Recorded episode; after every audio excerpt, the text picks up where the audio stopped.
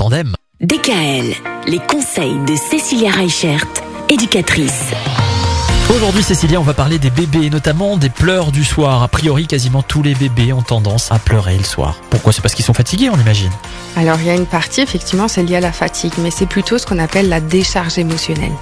Alors souvent, beaucoup de parents sont démunis. Ça arrive à la fin du premier mois, vers 4-5 semaines. Ça arrive pratiquement à tous les bébés qui pleurent le soir.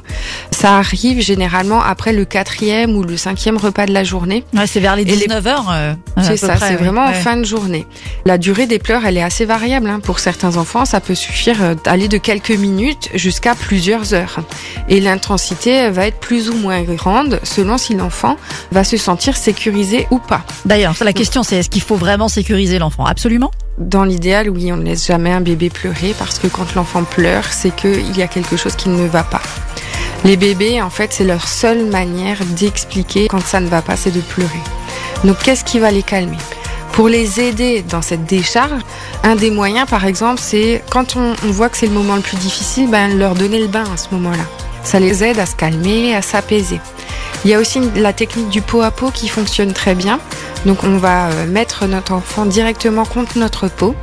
Et l'idée en fait c'est de croiser ses bras euh, contre le torse de l'adulte, lui proposer en fait des légères pressions sur les bras, sur les jambes et ça va l'aider en fait à se calmer, à se rassurer et souvent ça c'est hyper efficace parce que du coup ça permet à l'enfant de décharger son chagrin.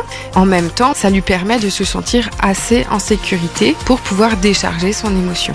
Et il y a aussi cette fameuse technique de l'emmitouflage. Ça se fait pas mal en ce moment. On voit beaucoup euh, quand on emmitoufle les bébés d'une certaine manière, avec effectivement les bras croisés contre eux et de manière assez serrée, avec une couverture assez chaude.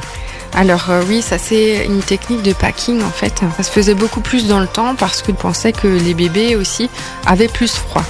Et l'idée en fait c'est de recréer l'ambiance, le cocooning qu'ils avaient à l'intérieur du ventre où ils se sentent justement en sécurité en étant enveloppés de cette manière-là. Ouais, parce que moi j'ai pu voir plusieurs fois que effectivement ça fonctionnait. Il le faisait en direct avec un bébé qui pleurait, qui pleurait, qui pleurait.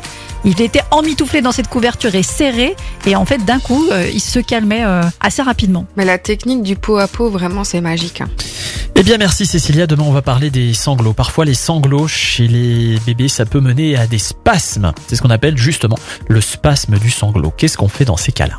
Retrouvez l'ensemble des conseils de DKL sur notre site internet et l'ensemble des plateformes de podcast.